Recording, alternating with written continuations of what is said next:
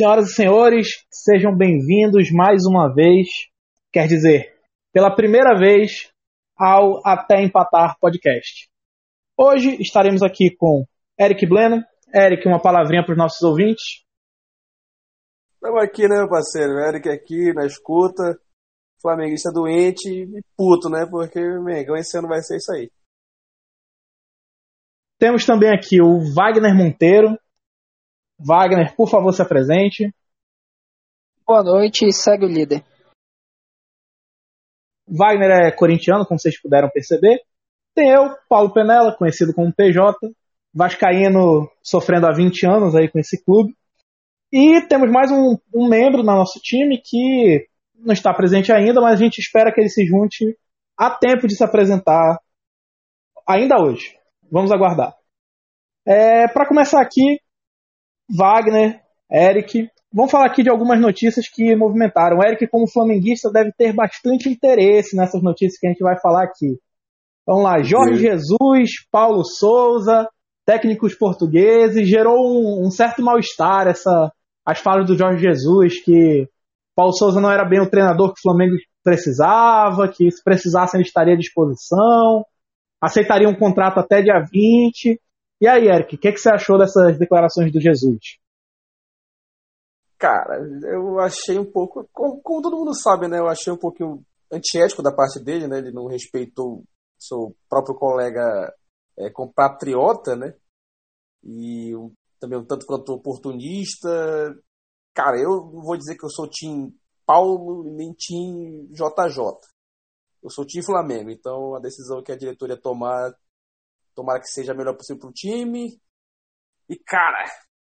Ou seja, foi uma é, opinião é... safada.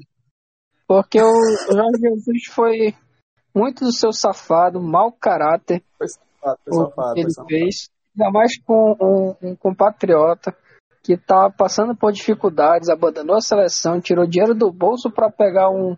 para pagar uma rescisão e vir pro Flamengo e ser sacaneado desse jeito. É, a repercussão foi tão, foi tão forte que até Mourinho, que não é, vamos dizer assim, não é o técnico mais ético do mundo, podemos dizer assim, até ele não, ficou do lado de Paulo Souza. Até ele ficou do lado de Paulo Souza nesse caso. Então, acho que o Jorge Jesus realmente pisou, pisou na bola ali. E havia um boato que Jesus era um conciliador que trazia paz, mas nesse caso aqui ele não não trouxe muito isso pro time do Flamengo, né?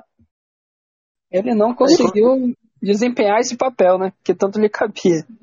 Não conseguiu desempenhar o papel, realmente. Falando de Flamengo ainda aqui, ontem tivemos a, a derrota do, do Flamengo para o Botafogo, inclusive com um impedimento polêmico de Gabriel Barbosa, o Gabigol, vulgo Gabigol. E hoje tivemos uma repercussão bem significativa nas redes sociais, nos programas esportivos. Inclusive um jornalista aqui, que eu vou preferir não citar o nome do senhor, que falou que mediu com uma régua a linha e ela estava torta. Assim, eu não sou nenhum especialista, mas eu acho que medir uma linha na, com uma régua na TV não é a forma mais apropriada de saber se ela está reta ou não. O pessoal diz que é, até cara, retando não me surpreende nada. Ainda mais é, jornalista flamenguista, né? Que é a emissora desse colega aí teve um, uns ultimamente, nos últimos anos, que eram, eram mais é, jornalista pró-Flamengo do que qualquer outra coisa. É, é o famoso assessor de imprensa. É assessor de imprensa. É o famoso assessor de imprensa, né? Tem um, um, muito jornalista pífio que faz essas coisas. o que esperar, né, mano, do jornalismo esportivo brasileiro vindo daquelas pérolas, né, cara? De. É, vamos falar de nível técnico. Vamos, fora, fora a situação se... do próprio é. Jesus, né? A própria situação do, do Jesus, quem levou foi um, um, jornalista. E claro, com todo, com todo direito, o jornalista tá ali para pegar a informação. Mas o, o, quanto daquilo ali não foi algo confidenciado pelo Jesus para ficar é, entre eles, entre o teoricamente que eu vi o Jesus falando depois que eram que estavam entre amigos, né, que seria um comentário para ficar entre amigos, o que foi vazado foi uma situação constrangedora para ele. Né? Mas seria um no comentário mínimo. entre amigos ou um comentário bem amigos? Fica aí, eu vou deixar essa dúvida no ar aí para vocês, né? Inclusive, parece que rolou até uma polêmica, né? De que o, o Jorge Jesus ele não, não, não foi pro Bem Amigos semana passada, porque ele não queria ficar ao vivo com o Luiz Castro, técnico do Botafogo, também compatriota dele. É, então vemos aí que Jesus realmente veio trazer a guerra. Se Jesus trouxe paz em algum momento, realmente não era esse Jesus que, que fez isso. Foi um momento ok, ok do, do okay, canal. Ok, ok, ok do ah, canal. É. Vamos lá, Nossa, próxima notícia de destaque. Coutinho muito próximo de ser comprado pelo Aston Villa pela. Atenção, vocês estão prontos para o valor? Inacreditável quantia de 20 milhões de euros. Somente 80% do valor que o Barcelona comprou ele. É, realmente o Coutinho é um cara que ele foi viver o sonho no Barcelona, né? Quando saiu do Liverpool, saiu com o status de craque do clube, foi viver o sonho no Barcelona, não deu certo e no retorno para o futebol inglês voltou a jogar bem. Seria ele um jogador só de Premier League? Cara, o único cara que foi fazer o viver o sonho e deu certo foi o, o rapaz do Newcastle, o Santiago Muniz. Santiago Muniz, exatamente. Grande Santiago Muniz, se vocês não assistiram Gol, assistam, filme muito bom, ah, recomendação do canal, hein? Você lembraram desse filme, esse filme é sensacional. Mano, o Coutinho, velho, ele, é, pior que ele bateu o pé para sair do Liverpool, né, velho? Ele bateu o pé, ficou no banco. Foi a famosa lesão nas costas, que só se curava quando ele ia pra seleção, então. Foi uma situação meio chata até. Né, saiu pro Barcelona, não jogou o que, esper... que se esperava dele, né? Foi pro Bayern, mesma coisa, não jogou nada. Foi emprestado para Aston Villa, achou o seu futebol. O Tite deu até uma chance na seleção brasileira dele, mesmo jogando mal nos clubes, né, onde ele estava passando. Tite deu esse voto de confiança para ele, conseguiu recuperar esse futebol, até na seleção brasileira, fazendo alguns, alguns jogos ali ok, tá ligado? E eu, eu esperava mais do, do, do, do nível de Coutinho, né? Tipo, o Aston Villa eu acho que é pequeno demais pro, pro Coutinho. Pra mim, o Arsenalzão aí. O dia da Era que me desculpe, sei que você, você deixa eu discordar, mas o, o Coutinho não foi mal no, no Bayern, não, cara. Cara, ele, ele jogou. Não foi aqui, aquilo que o Coutinho poderia ser, mas ele também não foi horrível. Não, sim, com certeza, mas ele não foi o que a gente, a gente esperava do Coutinho, né? Que o Coutinho no Liverpool ele destruiu, né, cara? Sim, ele. O problema é que ele deixou o sarrafo muito alto. Ele, ele jogou muita bola no Liverpool, um absurdo que ele foi.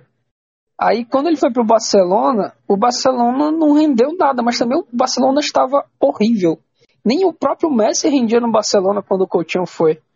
Então fica difícil, né? Aí foi pro Bayern.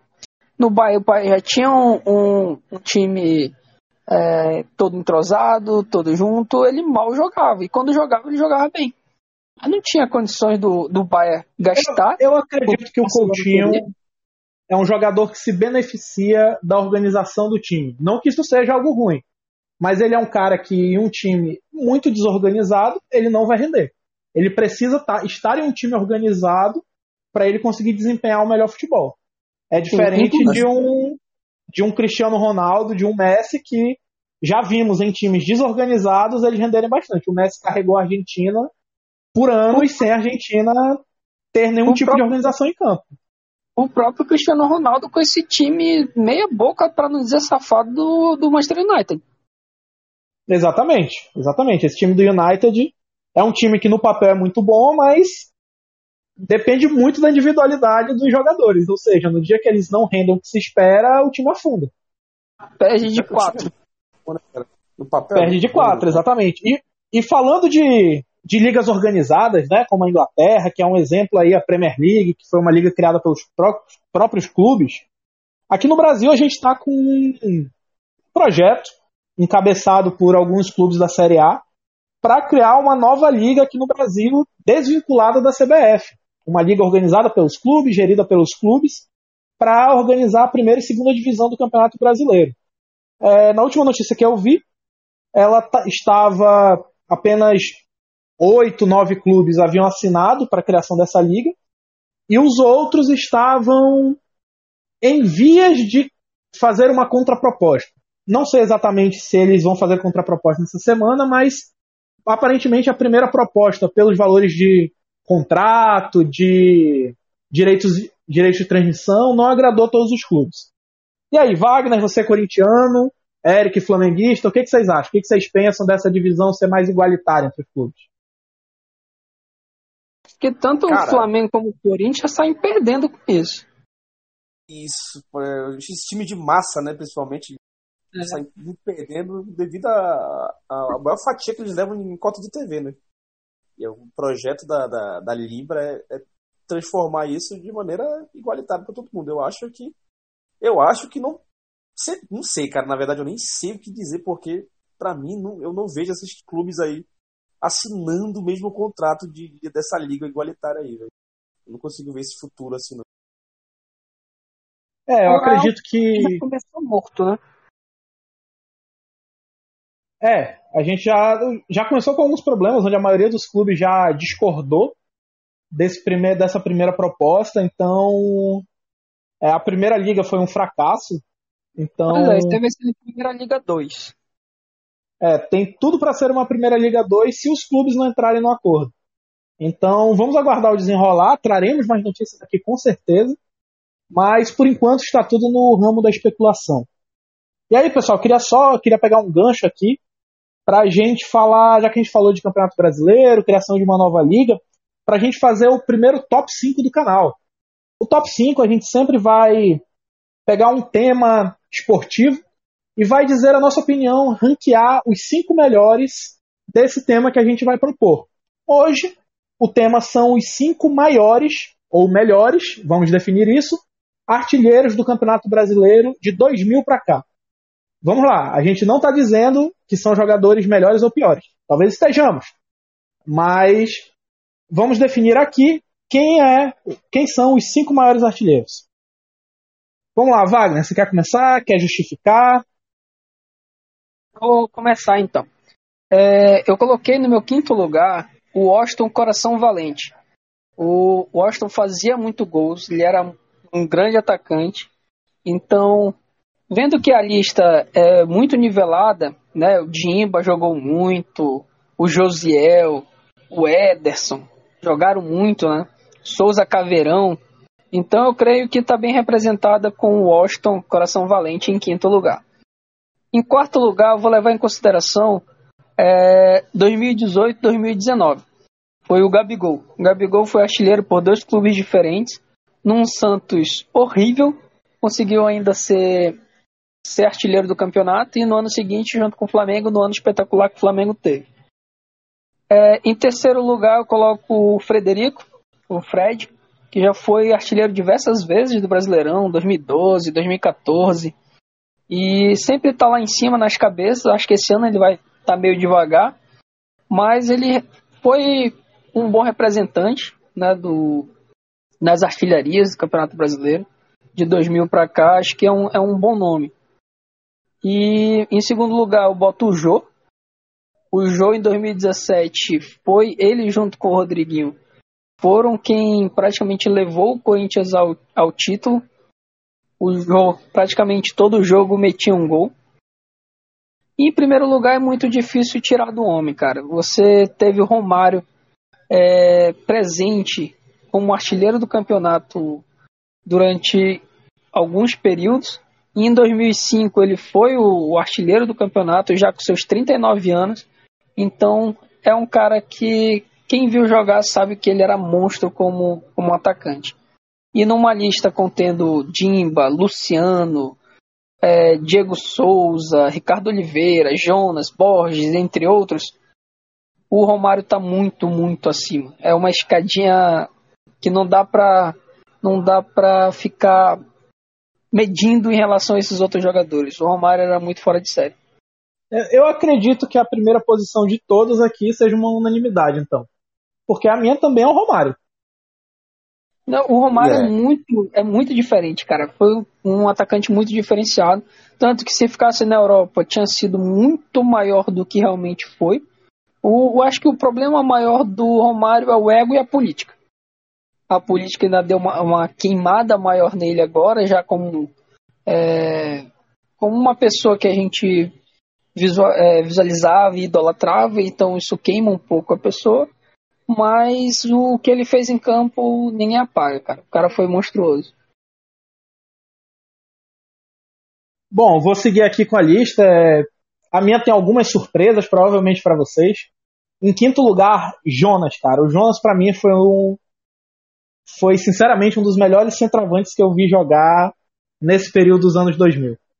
Talvez um pouco caneludo em alguns momentos, mas ele era um cara muito técnico na maior parte do tempo. Então, é um cara que tinha que estar tá aqui para mim. Quarto inadmissível, lugar. Inadmissível o Jonas está, cara. O Jonas fez Quarto um gol em dois lugar. Absurdo. Quarto lugar, Diego Souza. Diego Souza jogando num time do esporte que não era um primor técnico, já acima do peso, talvez ele estivesse mais acima do peso do que ele está hoje, conseguiu ser artilheiro do brasileiro. Talvez isso diga algo sobre o nível do campeonato. Mas Diego Souza em quarto, tanto por esse ano quanto pelo histórico dele dentro do, do Campeonato Brasileiro. Cara aí que já fez muito, muitos gols, se envolveu em muitas polêmicas, aquela rasteira no domingo que, que foi pelo Paulista, eu acredito.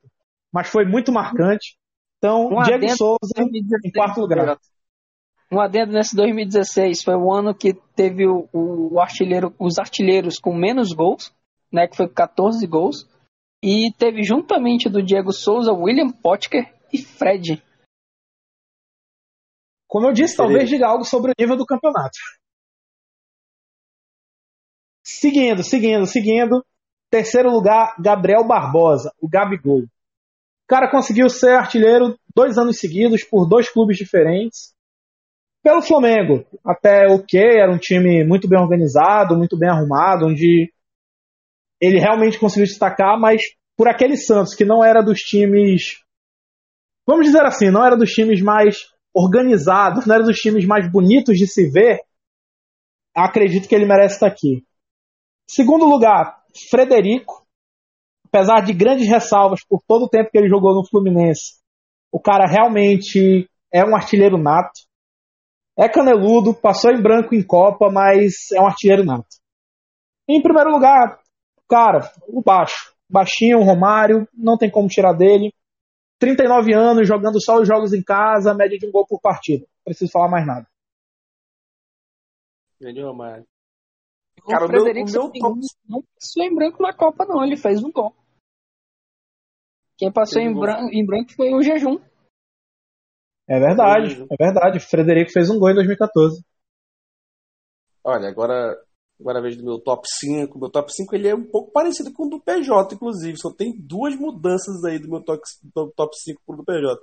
Ou seja, duas de 5 ficou bem diferente, né? Ficou quase a metade. em, quinto, em quinto lugar, eu coloquei aqui Jonas, do Grêmio. Cara, quando o Flamengo jogava com o Grêmio, eu tinha um medo desse. Eu tinha medo de dois, dois atacantes do Campeonato Brasileiro. é por isso, jogava, que eu, por isso que eu falei do Jonas, cara. O Jonas em 2007 fez o gol que rebaixou o Corinthians. Sim, já teve essa também. Eu tinha medo do Jonas e do Borges do São Paulo, cara. Mas o Jonas era, era, era incrível. Esse o Borges sempre metia gol mesmo. Desgraçado, aquele time do Grêmio em 2010. Grêmio quando era grande, né? Não era esse Grêmio de hoje, aí, horroroso. Em quarto lugar, vou ter que. Porra, o Grêmio tinha o Olímpico, né, velho? Inclusive, o crime que estão fazendo com o Olímpico hoje. Né? Em quarto lugar, vou ter que ser clubista, não tem jeito. Eu vi o cara jogar de perto. Eu vi ele levantar a taça pelo meu time. Adriano Imperador, em 2009. Caralho, que jogou aquele maluco. Provou que nego vem da Europa, não vem para morrer aqui no Brasil. Vem para jogar muito e pode até voltar pra Europa jogar no time grande. A pena que depois que ele foi pra Roma ali, ele não conseguiu. Né, ficou gordo, conseguiu recuperar o futebol dele, mas no Flamengo ele jogou pra caramba em 2009. Adriano Imperador, meu quarto lugar. Em terceiro, o exemplo de jogador guerreiro, jogador bravo, jogador que luta, o Austin Coração Valente. Cara, esse cara fez um gol. Não foi um brasileirão, mas ele, um gol incrível que eu vi ele fazendo pro Fluminense do São Paulo naquela Copa Libertadores. Ah, eu lembro desse gol. É. Caraca, aquele gol que ele fez, eu não eu sou. Comemorei eu, eu, muito esse gol. Foi muito um gol bonito, pelo... não foi. Um gol e um escanteio aos 40 e alguma coisa do segundo tempo já, não foi? Isso. Eu acho que foi no ano que o, o a, a que perdeu para a LDU na final. Sim, 2008. Isso, inclusive, inclusive, queria aqui deixar um agradecimento à LDU, obrigado. cara, eu tava assistindo esse jogo, eu, cara, eu, quase chorei de, de porque eu, a história do Washington é muito bonita, né, cara? E esse gol foi muito é. bonito, não pela cidade, mas pelo, pelo contexto geral do que a história do Washington foi. Para mim, o Washington é um cara muito, muito exemplar no, no, no que ele foi no futebol. E segundo, Frederico, nosso guerreiro, cone da Copa do Mundo. O cara não tem como, o cara era artilheiro mesmo no Fluminense, o cara destruiu, campeão brasileiro. Ele foi campeão brasileiro em 2012, né, pelo Fluminense, né? Foi, campeão brasileiro em 2012, campeão das Copas das Confederações em 2013. Sim, sim, ele era a esperança da Copa do Mundo. Uma das esperanças. Campeão e artilheiro é forte, hein? Campeão e artilheiro é forte, hein? Isso, cara, isso, Fred, porra, não tem como. No Lyon ali, jogando também, jogou muito no Lyon. Jogou em 2006, a Copa de 2006, fez aquele golzinho lá de. Ele tentou meter a letra em 2006 contra o Japão, só que ele ficou, acho que, com medo de errar. Não sei se vocês lembram. Chutou, foi de biquinho assim mesmo, não, vou fazer aqui o quarto gol do Brasil contra o Japão aqui, eu vou. Eu vou fazer na no certeira mesmo. E o primeiro, porra. Lenda, né, meu parceiro? Não tem como. O cara, o cara que consegue. É, o cara é um dos maiores ídolos do Vasco. O cara vai pro rival e fala que a torcida do maior tipo do, do, do, do time que revelou ele vai chorar e essa torcida não odeia ele. Meu amigo, olha, olha o tamanho desse cara. Acho que nenhum Vascaíno odeia o Romário. Cara. Agora pergunta. Bebeto é, é, é, é contra o, é o exemplo, porque eu tenho Flamengo que odeia Bebeto. O Romário é gigantesco, cara. Ele falou isso da, da, da cara da torcida do Vasco. Nenhum Vascaíno consegue odiar esse cara. Não precisa falar mais nada. Mil ele gols. Ele, né? tem Ainda tem estátua no estádio. Exatamente. Mil gols, inclusive. Milésimo gol em cima do Magrão. E ganhou estátua. Tem estátua em São Januário depois de falar isso. É, cara, é, é realmente um. Na, nas nossas listas, pelo que eu pude observar, os pontos fixos, né? Romário, Fred e Gabigol. Sim, e um, a conclusão aqui do Romário, Romário, ele virou técnico do Vasco. E, e o que, que ele fez? Não teve um jogo lá no Maracanã que ele meteu lá, ah, vou me escalar aqui, tô nem aí. Ele entrou em campo. Esse cara, o Romário. É, simplesmente entrou em campo, pô. Foi no Não lembro quanto foi no, Vasco, foi no Vasco, foi no Vasco. Ele era o treinador e é, ele, ele, detalhe, ele assumiu no lugar do grandioso Renato Gaúcho. Nossa, Renato Gaúcho foi demitido, Romário assumiu como treinador e se escalava para os jogos quando precisava. ele ainda metia gol. E ainda metia gol. É, é, o famoso batia o escanteio, cabeceava. É, era o, é o baixo, né? Não tem jeito, não tem jeito. Só não fazia gol de. Ele só não fazia gol de Gol contra porque ele não voltava para marcar. Porque exatamente. Exatamente. E falando em gol contra, falando em gol contra, acho que chegou o momento mais esperado do programa. A hora do momento troféu Harry Maguire. Troféu Harry Maguire, pessoal, é uma instituição dentro do Até Empatar pela unanimidade que o zagueiro Harry Maguire do United é na ruindade. Ele é um cara que ele consegue hoje foi comprado a peso de ouro pelo United e hoje ele é um cara que consegue errar a saída de bola, consegue errar a marcação, consegue errar o bote, faz pênalti, mete a mão na bola. É um zagueiro completo. É um zagueiro completo, realmente. E aí, toda rodada, nós vamos premiar o, os destaques negativos do futebol mundial. Então hoje, Eric, para quem vai o seu troféu Harry Maguire? Cara, não tem sem, como, sem né? passar pano, sem defesa, direto ao ponto eu não passo por, principalmente para esse troféu. Esse troféu é muito importante, é o troféu mais importante desse podcast, meu parceiro. Para mim, o troféu Harry Maguire da rodada vai para o nosso amigo que queria dar só alegria pro seu povo. Ele consegue dar ele consegue dar, ele queria dar alegria para uma nação, errou. Ele tentou dar alegria para outra nação e errou, cara. É Davi Luiz, velho. O cara ele, ele me faz muito feliz, Eric. Ele me deixa muito feliz hoje em dia. Davi Luiz, aquele chute dele no final do jogo era o chute do empate, era o gol empatava o jogo, ele meteu a bola para fora do Mané Garrincha, Davi Luiz, para mim o troféu Harry Maguire da rodada. Wagner, e o seu, Wagner?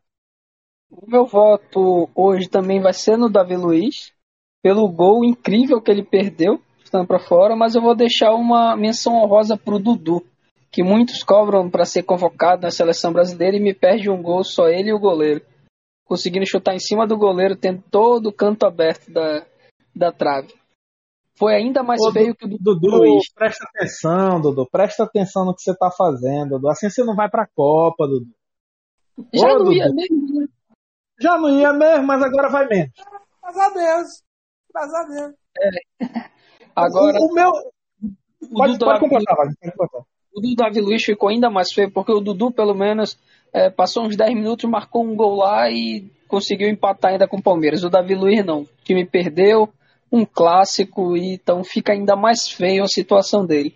Por isso que o meu voto vai no Davi Luiz. Perfeito, perfeito. Bom, o meu. Meu troféu Harry Maguire da semana vai para um companheiro de zaga do Harry Maguire. Já que o Harry Maguire não foi titular, ele não vai, ele não conseguiu a honraria de ganhar o próprio troféu. Mas ele vai para Rafael Varane, que teve uma atuação realmente desastrosa no jogo do United. É assim, quando um time toma de 4 a 0, normalmente a zaga não fez muitas coisas boas, mas Varane conseguiu ser o destaque de uma zaga que não foi boa. Então, realmente ele é merecedor da honraria. Eu acho que foi uma unanimidade, uma- quase uma unanimidade, né? O Davi Luiz aí conseguiu dois votos contra um do, do Rafael Varane, então é. Temos um Então, vencedor. Então, o troféu Harry Maguire, exatamente, exatamente. O troféu Harry Maguire da semana vai para Davi Luiz. Parabéns, Davi Luiz. Você estará recebendo em sua casa o troféu Harry Maguire nos próximos dias. Pode Sim, aguardar. mas Mas não se acanhe, queremos você aqui. Não se acanhe, queremos você aqui. Exatamente. Dando alegria aos rivais, né? A única, galera que ele consegue dar alegria pros rivais do Flamengo. Engraçado. Bom, já que falamos do Davi Luiz, pessoal, trouxemos de novo o assunto do Brasileirão. E aí, vamos lá. Temos alguns jogos bem interessantes nessa rodada. A gente não vai passar por todos aqui, vamos passar só pelos que, que realmente são relevantes. Certo? E aí vamos ver quais são os, quais são os palpites da nossa equipe aqui hoje. Vamos lá, Palmeiras e Bragantino. Wagner, Palmeiras e Bragantino, qual é o palpite? Um a um. Eric, Empate Palmeiras safado. e Bragantino. Cara, como o Palmeiras ele é um, é um porquinho. Muito, é, é tipo aquele filme lá do porquinho atrapalhado no Brasileirão. Na Liberta ele, é- ele consegue ser o, o timão, tá ligado? O Pumba, não lembro. É o Pumba. Não, tinha uma outra. Ele consegue É ser o o Pumba. javali na Liberta. É o Pumba. Ele consegue ser o Pumba na Liberta e um porquinho atrapalhado no Brasileirão. Eu Pumba? vou botar. Eu vou. Porra, 2x1 Palmeiras, vai. 2x1. Bom, eu vou. Eu vou seguir, vai todo mundo no Palmeiras, eu vou apostar. É 1x0 pro Palmeiras. Aquele gol safado do Veiga. Tá jogando muito, inclusive, Tite. Presta atenção, Tite. Leva o Veiga, pô. Vamos lá, o Verdade, próximo jogo aqui. Ceará e Flamengo. Ah, mano. Posso começar? O nosso, Posso começar? vo- o nosso vozão está embalado, hein? E o Mengão tá desembalado, mano. Vou dar-lhe aí. Mano, 3x0 Ceará. Falo com tranquilidade. Só Eu vou, eu vou apostar um 2x1 pro Ceará. Gol do Gabigol pra ajudar o meu cartola aí. Eu acho que o Flamengo vai vencer esse jogo. De 1 a 0 Aquele jogo que o, o técnico tá ameaçado, que precisa mostrar um resultado. Eu creio que vai ser lá no Castelão. Fora que eu, todos os jogos que eu me lembro de Flamengo e Ceará, lá no. É Castelão lá aquele jogo. É no Castelão. Eu, eu só vejo vitória do Flamengo, cara. Infelizmente, a minha torcida seria pro Ceará, mas eu creio Sim. que ele tá muito abaixo do Flamengo. O Flamengo, mesmo em crise, é bem superior. Você Crise no Mengão, você- Wagner? você Crise no briga Mengão? Houve Crise crise no Mengão? Então, crise no Mengão, está declarado. Tá É, pra, eu tá pra meia-noite, o Eu já- técnico tá pra ser demitido, que ele gosta só de ser de madrugada. À meia-noite vou contar um segredo lá no Twitter do Até Empatar, pessoal, sobre a crise do Mengão. Eu só critico o Wagner, porque o Wagner eu tô devendo um, um troféu pro Wagner. O Wagner conseguiu me dar um troféu quando meu time não conseguiu ser capaz de vencer uma partida. Corinthians, eu te amo, Corinthians. Cássio, você é meu Deus. Nunca esquecerei. Vamos lá, vamos seguir aqui. Fala, falando do Cássio e do Corinthians, Inter e Corinthians, jogo duríssimo. Uma rivalidade aflorada pelo brasileiro de 2005 ainda. Aqui vai ser 1x0 pro Corinthians. 1x0 pro Corinthians. Gol do Maicon. Cravei. Eu creio também numa vitória do Corinthians lá no Beira Rio. Também prevejo 1 a 0 O Corinthians tem o, o, o é, do Campeonato Brasileiro é o que menos chuta a gol por partida. Então tá muito lembrando aquele time do Carilli. E o time do Carilli era 1 a 0 E eu tô Cara. apostando também no, no quanto o Inter é freguês do Corinthians. Grande clássico, né, cara? Grande clássico do Campeonato Brasileiro.